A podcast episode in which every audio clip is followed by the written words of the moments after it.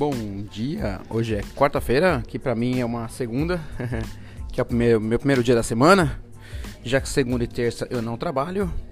Estou aqui no meu café, no Favela Tabor Space, e só para lembrar que essa aqui é a segunda parte da, da entrevista que eu fiz com a Cris, que ela veio de Anápolis, em Goiás, e aqui a gente conversou tanto, e sabe, né, como é quando começa a conversar com alguém, a gente se conecta e se diverte. Geralmente as entrevistas eu pensei em fazer no máximo em 30 minutos, mas o dela deu uma hora fácil. A gente poderia conversar por horas. Enfim, essa aqui é a segunda parte, onde ela falou um pouquinho mais da história espiritual dela, do trabalho lindo que ela está fazendo, de apometria. Enfim, uma conversa boa também. E a Cris é só mais uma dessas pessoas que que vem, que apareceram na minha vida e eu sabia que tinha um motivo e é para contar a história delas. Enfim, espero que você curta a segunda parte com a Cris. Tchau.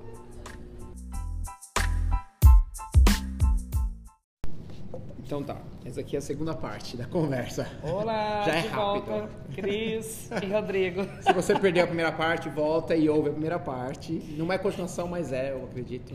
A gente Vou sair da minha vida pessoal, então. É, tá bom? não, pode, pode continuar a vida pessoal.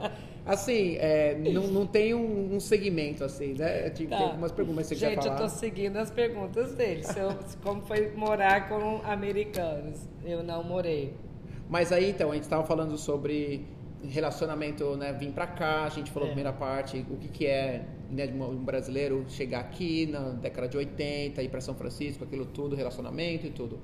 E aí você, aos 20 e poucos anos, você conheceu que era o seu ex-marido agora, mas era o seu marido. É, em termos de relacionamento, eu namorei bastante, foi legal. Tinha namorado brasileiro que veio aqui, saiu do Brasil, veio me encontrar, mas o felizardo foi aos 23 anos, a gente se conheceu e aos 27 casamos. Ó, demorou pra casar até. É, tô te falando. Podia dormir junto, né, Mas, morar casar, mas ele queria casar antes? Ah, ele, o dia que ele me conheceu, no outro dia ele falou, é com essa aí que eu vou casar. Ah, sério? Só que todas as minhas amigas sabiam que eu não era pra, de casar. Ah. Tem, tem a, a mulher que sonha do Bel e Grinalda, eu não era uma delas. E aí começaram a rir, falou logo a Cristiane. E realmente eu casei com ele cinco anos depois. Você casou- foi a primeira a casar das amigas ou não? Ah, não, eu. Nossa, não, foi. Todo mundo casou. Todo mundo casou, descasou. Recasou e você tava ali. É, aí foram nove anos para filho, tivemos dois filhos. Depois de E- nove anos tiveram filhos? É, é, depois de nove Nossa. anos do começo, né? Ah, tá. Foram nove anos para ter filhos. E daí eh, ficamos casados 25, eh, 18 anos oficiais, 25 juntos. Juntos, bacana. E até hoje ainda convivemos, porque tem é, Marco e Mateus, que são nossos filhos, que têm Legal. 24, 23 Que anos. fazem uma dupla sertaneja. É, faz a dupla sertaneja. Marco e Mateus. Estão querendo fazer, adoro o Brasil. Que Nascemos na Califórnia, moramos na França, Brasil, Estados Unidos. E eles adoram o Brasil. E eles falam tão- português bem, os dois. Falam, é, moramos no Brasil dois anos e meio, quando eles tinham 12, 11, é, idade perfeita para Legal. ele é, é, cimentar uma língua, né? É, e o teu marido morou lá com vocês? Moraram É, meu ex-marido morou por dois anos e meio, que a a- começou aquele negócio de poder trabalhar de casa e a companhia deles tinha como era de tecnologia, então todos tiveram a oportunidade de morar fora, fora dos Estados Unidos. E ele Legal. morou no Brasil por um tempo, que a gente dois anos e meio. É. Muito É. legal. E adora, quer voltar Hum. lá e tal. Muito bacana. Ah, ok. E aí casou por 25 anos. Agora vem a parte, uma parte interessante da sua vida. Como que... é- vamos começar do princípio. Tem muita coisa aqui que eu já sei, mas vamos começar do princípio.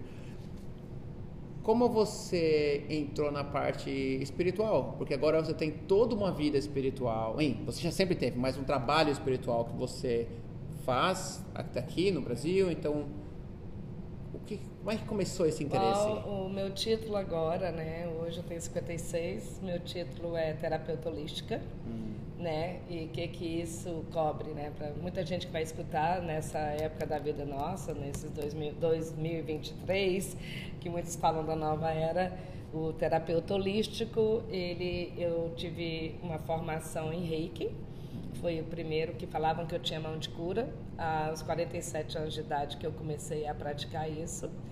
E a abertura veio com coma de, de diabético. Eu, é bom, A, a mediunidade já vinha sempre, mas não podia ser explorada, que eu era católica. Então, você não vai no espiritismo, você não explora. A criança está passando mal, a criança está depressiva aos 14 anos de idade. Tudo isso aconteceu comigo, aquele padrão que todo mundo tem quando tem uma mediunidade ostensiva, que é a minha. Né? Então, eu já tinha essas habilidades mediúnicas. Mas, lá, mas mesmo crescendo, só uma perguntinha aqui. Todo o interior do Brasil inteiro se ouve falar, e tinha, no interior de São Paulo, no interior de todo lugar, as famosas benzedeiras. Uhum. Lá em Goiás tinha as benzedeiras, uhum. que não é espiritismo, mas tem a parte espiritual. É. Vocês iam nisso quando você era novinha, tinha depressão, te levavam para benzedeira é, ou não? Todo mundo conhece o João de Deus, que hoje ah, ele está na é, cadeia, a gente verdade. é daquela área, ele é de Anápolis, meu pai, nós crescemos lá. Meu pai já buscava as ervas no João de Deus. Hum. Graças a Deus que naquela era ele não era né, manipulado pelas grandes massas e deturpado pelo dinheiro, infelizmente. Então, sempre fomos em bezedeiras, curandeiras, até videntes, hum. sempre fomos. Meu pai e minha mãe, às vezes, consultavam até com videntes. Legal. Meu pai perdeu um irmão, queria saber onde ele estava, desapareceu. Então, tinha tudo isso. Mas nós, as crianças, ah, é. termos mediunidades, como nós todos somos médios, poder falar sobre isso ou considerar que uma depressão de um pré-adolescente ou de um adolescente, o comportamento que o, o, o, até hoje os pais não entendem, que é a mediunidade, a abertura da mediunidade, não era falada, não era estudada, não era explorada, a não ser que você, hoje eu sei, tivesse no kardecismo, na Umbanda, as religiões que é, chamavam e trabalhavam mais com a espiritualidade. Que exploravam né? a fundo. E, é. a, a, fundo que ia hum. nessa fonte. Então, para mim, não foi até aos 39 anos de idade eu tive um, um, coma diabético. Uau! Eu já era muito sensível, tinha muita sensibilidade, eu já adorava signo, falava de signo desde 12 anos de idade, não entendia. E aí, aos 39, eu tive um coma e eu percebi que depois disso, realmente, foi a vida ficou um pouco diferente. Hum. É, você passa por algo que né, não dá para explicar muito bem, eu não sei quem já teve essa experiência perto da morte, foi coma mesmo. Aos 47, eu divorciei. E foi muito interessante que assim que eu divorciei, parece que abriu o canal, hum. né? Isso tem muita explicação.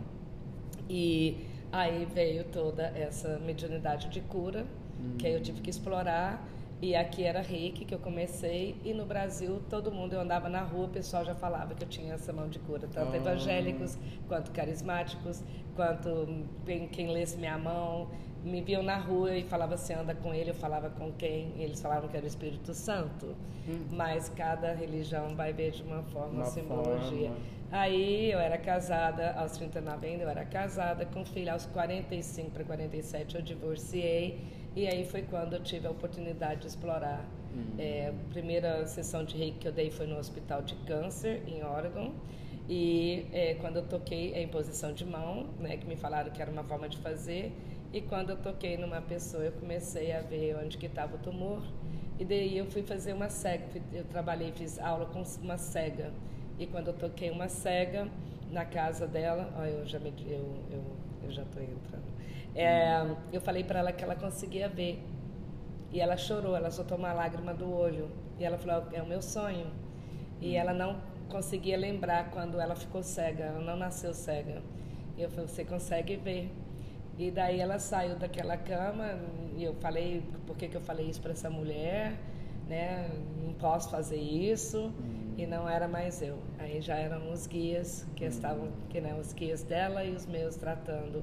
E aí eu fui entender o que, que era modalidade, o que, que era imposição de mão e como que você deveria escutar, que, eu, que eu era só um canal. Hum, isso eu, pelo reiki ou já estava pelo reiki, pelo reiki é. foi só o canal, aí eu entendi, mas foi um, um, caminho até eu entender porque eu tinha que, eu passava essas mensagens e eu tinha que interpretar.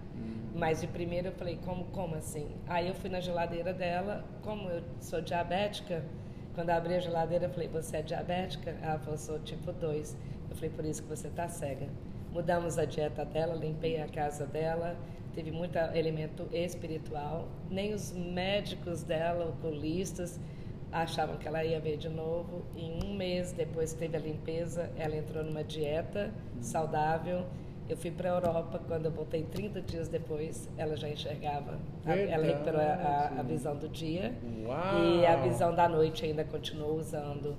E tem muito elemento espiritual nisso, tem elemento é, físico, uhum. né? tem um elemento, a dieta, que era a alimentação dela também. Mas os traumas que causaram e levaram, a levaram também a cegueira, ela não lembrava. Então foi onde que eu comecei a explorar, porque essa menina foi um começo muito grande para mim, porque tinha todos os elementos que uhum. hoje eu sei que nós devemos considerar na cura de um Agora, ser humano. Quanto tempo faz isso? Eu tinha 47, hoje eu tenho 56. Então, quase 10 anos. É. Não é interessante que ainda nos Estados Unidos, vamos dizer Western, essa parte, mas nos Estados Unidos que a gente mora aqui, as pessoas ainda não consideram esse triângulo assim, tem a parte da ciência, que é um, tem a parte da fé e tem a parte espiritual. As pessoas ainda não consideram, a ciência ainda não, as pessoas em geral não consideram. Não é interessante para você isso? Mais interessante é que hoje eu passei a manhã toda vendo Joe Dispenza. Né? Hum. O Joe Dispenza, é, aqui nos Estados Unidos tem sim, ah, o pessoal acha que o, que o americano é espiritualizado. É sim. Eu acho que é. é como o brasileiro tem o que é fechado né, para todas as formas de espiritualidade, é, aqui tem também. Hum. Entendeu? No e mesmo esse, nível, você acha? No mesmo nível para mais. Porque ah. nós estamos é, aprendendo com eles também. Hum. Porque estão juntando, aqui eles conseguem, não, aqui não, no Brasil também já estão fazendo isso, que eu fiz muito curso no Brasil. Hum. Tem a galera hum. mundial, se vocês forem ao Shasta, lá tem um cara que tem uma pirâmide no topo do Shasta, que também é um vortex, um portal aqui nos Estados Unidos que é conhecido no mundo inteiro. Todo mundo que é envolvido com o mundo espiritual estuda, estuda, vai entender o porquê que o Shasta é um portal. Hum né? No Brasil tem o Trigueirinho, que faleceu uns anos atrás, que ele já era dessa linha é, da ufologia, do, não, do, do Shasta mandando mensagens, do que tudo isso que está acontecendo agora. Hum. Então, se você estuda, hoje mesmo, de manhã, estuda, é, escutando o Joe Dispenza, ele é cientista, ele era fisioterapeuta, ele largou tudo hum. para estudar né, quando ele tava, é, teve um acidente, ele largou tudo para estudar o porquê que pessoas que estavam doentes curavam sem alopatas, né, sem médicos da terra, profissionais. Porque, e ele como, foi no assim? mundo todo estudar porque ele não conseguia se curar, porque ele estava desenganado por causa do problema dele físico. Foi um hum. acidente que ele teve. Como fisioterapeuta, ele, ele não, não, queria fazer. fazer. a cirurgia que sugeriram para ele. Que era o que a cirurgia? A cirurgia dele? era para ele reconstruir o que ele tinha quebrado durante o acidente. Era Mas que era que parte, parte do corpo? Acho que foi a coluna. Ah, tá. Então ele não acreditava naquilo ele sendo fisioterapeuta. Uau. Então ele correu o mundo todo, estudou no mundo todo, porque foi uma necessidade pessoal. E aí ele foi entender como é que não só a espiritualidade funciona, mas como nossa mente vai conectar e a gente tem a autocura. Hum, então, é... Interessante você falar isso porque eu, sempre eu sempre tive essa imagem grande da parte racional e científica do americano, dos Estados Unidos em geral, é. das descobertas e tudo. E eu sempre, não sei, eu vi a cultura como uma cultura que esquecia lá. Tem muita gente, claro, não é todo mundo, é, mas é. uma cultura que esquecia a parte espiritual da, do healing, né, da, do tratamento, da cura. Não, é porque e você tá falando que tem, os Estados Unidos, como a gente está falando de migrar em outro país, continua Desculpa, a gente teve um pequeno corte aqui que tocou o telefone meu ou da Cris, deu uma pequena paradinha, mas já estamos de volta com essa finalzinho da conversa. Espero que esteja curtindo.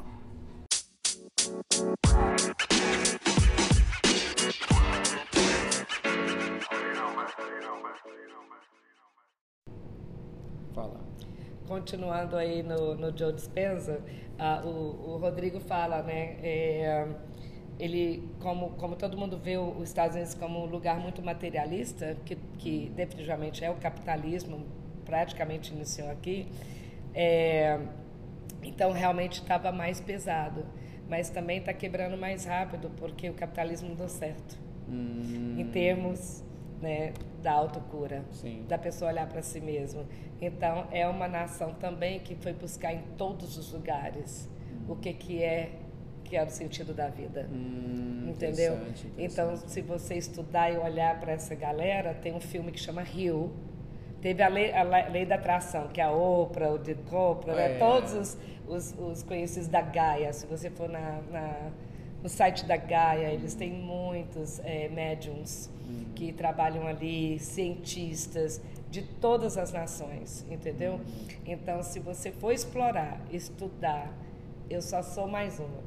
Assim, somos todos, né, nessa, nessa né? linha. é. E como é, a, não, é- não era nem que eles não olhavam para o espírita, eles não olham para nós, nós até eu, não acreditamos no nosso poder de autocura.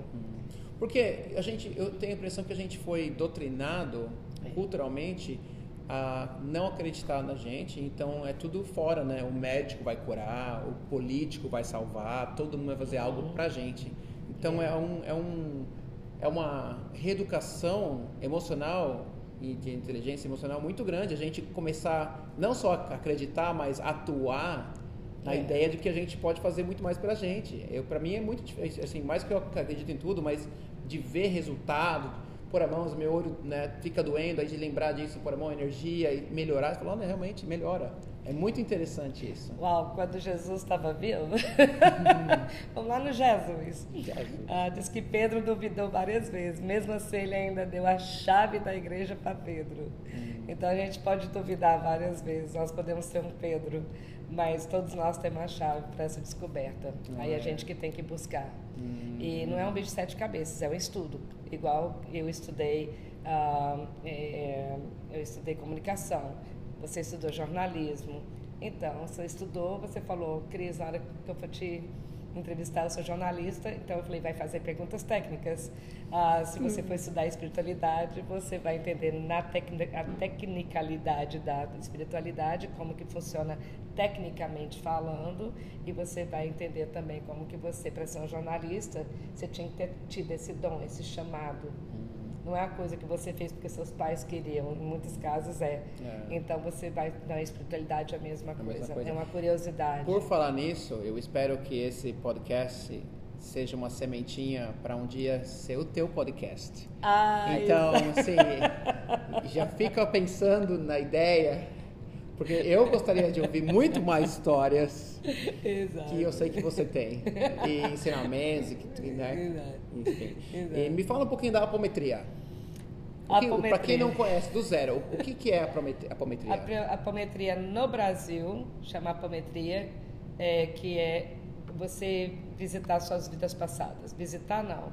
Nós acreditamos que quem, quem acredita no processo reencarnatório acredita que temos vidas passadas e que cada vida que a gente vai vivendo, que pode ser milênios, muitas vidas, a gente entra com a personalidade. Nem sempre, quando a gente desencarna, a gente solta aquela personalidade. A personalidade é a última a dissolver. O corpo vai, a alma vai, a personalidade é a última a dissolver. Então a gente encarna, encarna de novo com aquela personalidade. Então a gente chama de fractais. Então a gente entra para uma nova vida com os fractais de uma vida passada e quando a gente está nessa vida está repetindo padrões, não está entendendo o que, que é, que a gente não veio aqui para entender tudo que aconteceu na vida passada.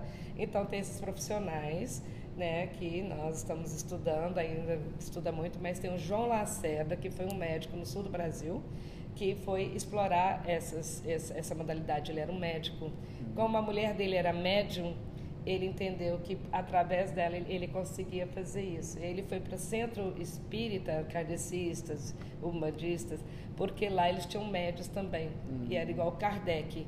O Kardec viu através dos médicos, médiums, né, que eles canalizavam. E ele pôde fazer decodificar a língua dos médiums. Então, Lacerda foi decodificando as vidas passadas através de médios que podiam conseguiam fazer essa viagem astral. Hum, E legal. eu, é, o meu, então, o que que você faz? Identifica nessa vida o que é atemporal. Pra, só existe para o ser humano esse negócio do tempo. Tudo é atemporal. Então, porque é atemporal, uma vida que você teve na Idade Média, que você reencarna e tem algo acontecendo, pode ser kármico, pode ser uma briga que você teve com o namorado, você matou alguém ou te mataram, você volta nessa vida as- se você não resolver, vai ter que resolver isso. Você encontra alguém que faz apometria. Da maioria das vezes, depois de algumas sessões de apometria, a gente consegue plasmar, cortar e liberar e resolver esses fractais. Mas a pessoa lembra das sessões, as pessoas lembram ou sabem o que está entendendo ou elas não sabem de nada? Na maioria das vezes não, porque nós médiums é que canalizamos. Hum. Então tem um direito. Bom, hoje a gente está fazendo apometria até na mesa radiônica, que foi o último curso que eu fiz agora no Brasil, hum. com o Darcy Cavalini. Eu fiz a mesa radiônica e já estão fazendo apometria na mesa radiônica individualmente. Hum. Tá? O que significa o quê? O que é a mesa radiônica? A mesa radiônica aí é mais Muita explicação. Coisa, a mesa radiônica, ela é pela radiestesia. A radiestesia é algo da antiguidade que eles pegavam o instrumento, que é o pêndulo, e procuravam água e tal. Ah, e, é. e, como essa radiestesia foi sendo ensinada de geração em geração, chegou até Ridô, que criou uma mesa. E ele foi passando para outras pessoas e chegou até a nós. E cada um dos mestres agora é, elaboram e adaptam essa mesa de acordo com os ensinamentos e os conhecimentos deles. Legal. Então, legal. pela mesa radiônica dá para você captar várias vidas passadas, ou o que aconteceu, o que está estagnado. E eu não faço na mesa porque eu, eu vou para a quinta dimensão muito rápido. O que, que significa quinta dimensão? Eu consigo transportar, eu consigo, consigo viajar muito rápido. Hum. Então, eu fui até contratada para sentar em mesas de pessoas que lideravam a apometria há muitos anos, que já existe há muitos anos, 50 anos. Hum. Os últimos cinco anos elaboraram mais em centros espíritas, cadecismo, formaram alunos, equipes. Mas que não necessariamente é religiosa a apometria. Isso é espiritualidade. É feito, foi feito dentro de centros kardecistas porque usavam médios. Hum. Só por isso. Mas hoje você acha que a apometria um. é uma. Parece, me parece que é uma união perfeita entre a espiritualidade e a ciência? Ah, não separa. É uma coisa, né? Não, falando, parece, é, parece que é uma coisa. É, tudo da espiritualidade está sendo explicado na ciência. Ah. Não, eu sinto que a apometria, pelo, pelo, pelo que está é. falando, pelo que eu entendi, parece que é, parece que é talvez uma das coisas mais próximas entre a junção entre a ciência e a É porque a apometria né? você também vai no tempo, é a velocidade. O que, que eles já falaram desde de Newton, né? Das hum. waves, as rádios. Hum. Então a apometria você, a apometria como qualquer processo mediúnico de quem transporta, hum. que cada médio vai ter uma habilidade. Tem um médio de transporte que eu sou um deles. Hum. Então eu consigo me transportar muito rápido para outro lado, que é a Isso... temporal. E a ciência hoje explica tudo isso que sempre existiu. Hum. Né? É a velocidade do, do, do, do, do som. Hum. Do, Mas para você chegar nesse ponto, é uma coisa que você já tem na sua espiritualidade ou você desenvolveu isso? Foi um, uma... é, a, é, igual a gente vai falando, né? A cada caneta que a gente pincela é mais uma palavra que você aprende. A cada modalidade que eu ia fazendo, o meu a base ia abrindo mais. Hum. Então eu fui para o lado que eu é, fui direcionada. Legal. E eu fui falando sim para tudo. Quer fazer constelação? Sim. Quer fazer isso? Sim. Eu não só aplicava em mim, deixava as outras pessoas fazer em mim, eu também fui sentando nas mesas. Uhum. E aí é que você vai conseguir entender onde é que você encaixa. Legal, legal. É. Como que é a aceitação da apometria nos Estados Unidos? Aqui vidas passadas. É. E eu participei de alguns grupos que faziam isso e eles se dão com as galáxias, se dão com várias coisas como forma de tratamento, que a apometria por afin... você vai curar a pessoa. Vamos supor, eu estou tratando um filho que foi abortado numa vida passada. Então, um médium vai incorporar aquele filho, a dor dele ter sido abortado. Então, a gente vai mandar aquele filho que foi abortado para o tratamento. No Brasil, é hospital espiritual, hum. tipo nosso lar. Hum. Tô, né, o kardecista usa muito isso. Já aqui nos Estados Unidos, eles vão trabalhar com os dragões com o que, que você tiver afinidade. Já sentei em mesa de apometria que eles vão tratar com os samurais, hum. que eles têm hum. mais afinidade. Por exemplo, eu sou do Reiki, hum. né? eu sou do Mikao Ishui, fui no Japão. Eu poderia levar os meus clientes para serem tratados com samurais hum. ou com a energia de Reiki dos reikianos do Japão. Legal, né? uau, legal, legal. Então é bem diversificado, é bem estudado no Brasil, é bem dentro da Umbanda e do kardecismo, né? O, as formas de tratamento, mas não limita isso. Não. A apometria é uma coisa que não é brasileira, mas esse médico, João Lacerda, é, é, elaborou lá e já jogou para os centros espíritas. Um, agora, ele, é, vidas passadas é tratada no mundo inteiro. É a mesma coisa. É, o fato de a apometria é, usar ou trabalhar na, na espiritualidade da, do espiritismo ou da umbanda, isso significa, você acha que significa que no futuro as pessoas vão ser treinadas, se quiserem, para ser médium sem ter a relação da religião? Ou Nós- isso vai ter ainda que ter a relação? Nós todos somos médiums. Não, isso eu sei, mas desenvolver a a mediunidade, por exemplo, geralmente é conectada a uma religião, né? O espiritismo tem Não desenvolvimento... necessariamente. Hum, Reiki não é religião, por exemplo, e eu fui por lá que eu fui testando a minha mão de cura. ah, interessante. Então tem várias modalidades que não são. A, a- gente até evita a religiosidade, mas tem padres médiums Hum, que uau. fazem exorcista. Tem padre Marcelo, que é um de- da mão de cura, ele é da cura. É, bom, é, Legal. é a pessoa, Hum. É o médium. E todo mundo... Não é como ele chega lá. É o médium que vai explorar a sua espiritualidade e achar onde que se encaixa. E todo mundo, você falou, todo mundo tem uma espiritualidade, todo mundo tem um, desculpa, uma mediunidade.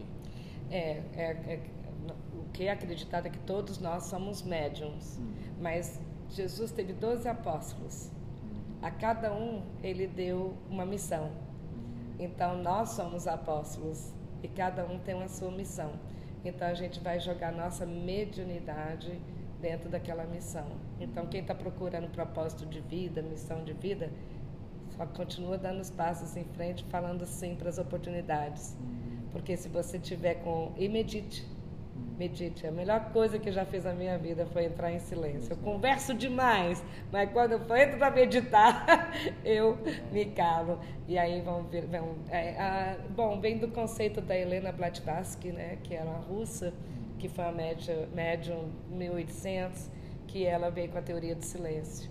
Então, se a pessoa quiser explorar essa mediunidade, essa espiritualidade, ela vai ter que entrar em silêncio. Hum, legal. Bem, É. é uma lembrança boa que eu, eu sinto que antigamente eu meditava, eu não estou fazendo isso, então é bom. Tem- obrigado por relem- me relembrar. que eu E tenho é o remédio meditar. da autocura. É? É, é dentro da nossa, dentro da. Se você procurar qualquer uma dessas pessoas que estão falando sobre espiritualidade, sobre autocura, sobre auto, se curar, enfim, nova era, é, não existe cura sem a autocura. Primeiro vem você se curando, você acreditando naquele médico, você acreditando naquele curandeiro que você vai lá. Hum, Porque se você não acreditar, pode vir curandeiro, pode vir médico, pode vir Pode vir remédio que não remédio, vai é. entrar, não, você é. não vai ser curado. Então, por que, que você explica pessoas com o mesmo tipo de câncer? Um cura, o outro não. Será que foi o corpo dela? Foi daqui? Não, é porque ela acreditou que ela era autotratável, autocurável. Eu faço isso por 10 anos, eu Não. posso falar.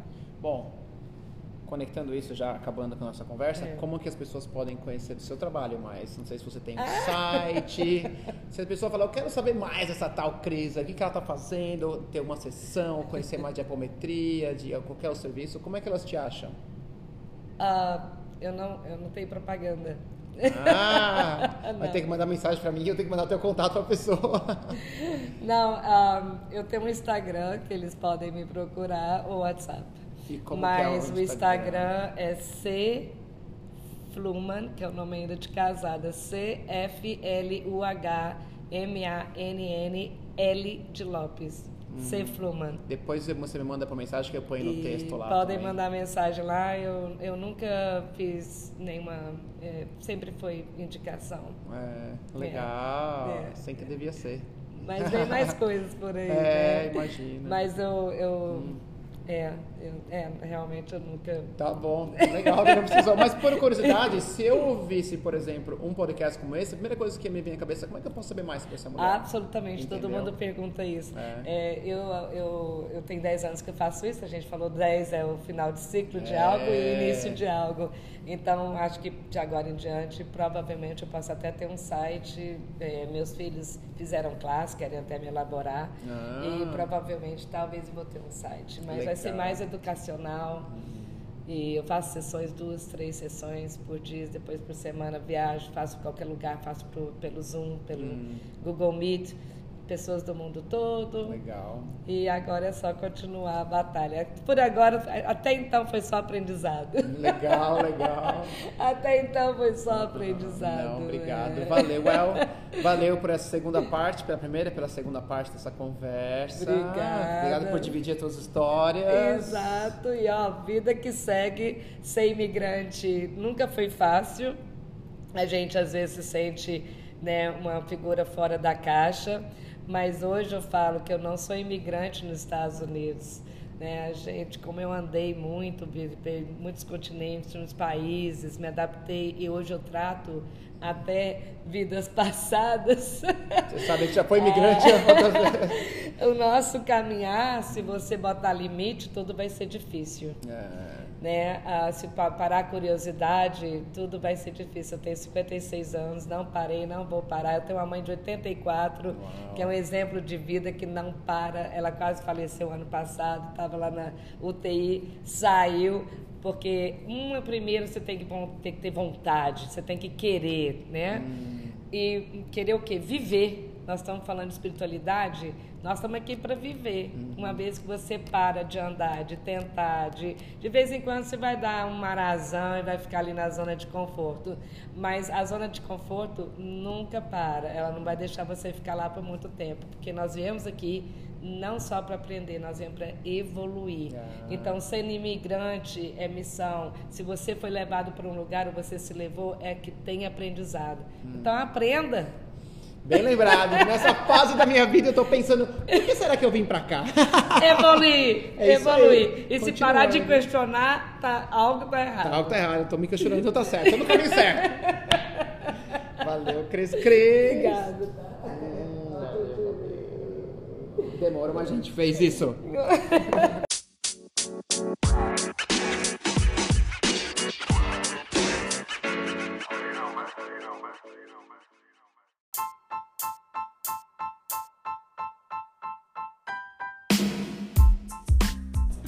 Espero que você tenha gostado dessa entrevista gostosa com a Cris.